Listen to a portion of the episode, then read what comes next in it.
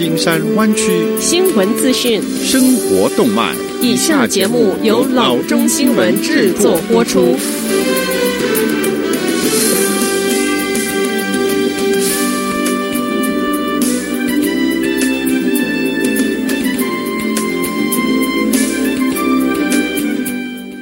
各位听众，大家好，欢迎来到老中广播电台的节目，我是君君。我们首先来关注今天的旧金山湾区地方消息。昨天是选举日，我们现在来关注一下加州十二项全州性的提案投票结果。十四号提案授权五十五亿元的加州债券用于资助干细胞的研究，提案通过，放宽增加房地产税的限制，允许对大多数的商业和工业房产按照当前市场的价值，而不是原购的价值税率来征税。提案通过。十六号提案允许在授予政府合同、公共就业和州立大学招生时考虑种族、性别、肤色等等。提案没有通过。十七号提案恢复假释者的投票权。提案通过。十八号提案是修正加州宪法，允许十七岁的青少年拥有投票选举权。提案没有通过。十九号提案允许五十五岁及以上残疾或野火受灾的房主将主要居所的税率转到替代住房，使得他们在许多情况下能够将房地产缴纳保持在相同或更低的水准。提案通过。二十号提案撤销二零一四年和二零一六年选民批准的一些刑事司法改革。提案没有通过。二十一号提案允许地方政府对十五年以上的住宅实行租金管控，提案没有通过。二十二号提案将 Uber、Lyft 和 DoorDash 等公司基于应用城市的司机归类于独立承包商，而不是全职员工，提案通过。二十三号提案要求洗肾中心在实施疗程的时间内有医生、职业护士或医生助理可用，减少服务之时必须得到州政府的批准。提案没有通过。二十四号提案允许消费者阻止企业共用个人资讯，并限制企业使用地理位置、种族、健康或其他的资讯。提案通过。第二十五号提案请求选民批准二零一八年通过的一项州法律。这项法律用一个基于公共安全和逃逸风险的制度来取代保释金。提案通过。总统票数的情况是，截至十一月四日的早上十点钟，拜登赢得两百三十八票总统选举团的票数，川普赢得两百一十三票选举团的票数。全国的票计仍然在进行中，大选结果尚未出炉。下次消息。南湾最大的学区宣布，准备在一月份允许学生重返教室。San Jose Unified School District 表示，因为 Santa Clara 县现在处于 COVID-19 风险橙色的等级，所以这个安排可以进行。许多教师一直在空无一人的教室内授课。这个学区有两万八千名的学生在家中线上上课。学区宣布，他将从二零二一年的一月五日开始恢复当面授课。大多数的家庭对这一个举措感到高兴，但也承认有些担忧。一位家长说：“我最担心的是他们如何确保孩子能够保持距离。”学区说，他正在为学生和工作人员制定培训内容，并更新本身已经很严格的安全措施。San Jose Unified School District 董事会副主席说：“我担心即将到来的寒冷天气和流感季节以及其他的一切。但是如果我们能够保持这种状态，留在橙色或黄色的层级，那么我对我们的家人说：如果你想当面上课，这是合乎情理的。”副主席还强调，如果出现 COVID-19 的病例增加，计划将会停止。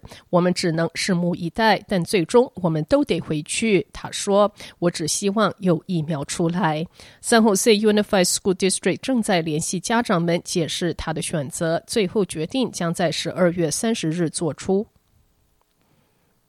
下次消息：夏威夷州开放美国本土游客，只要符合 Safe Travels 的筛检项目，就能免落地十四天的隔离措施。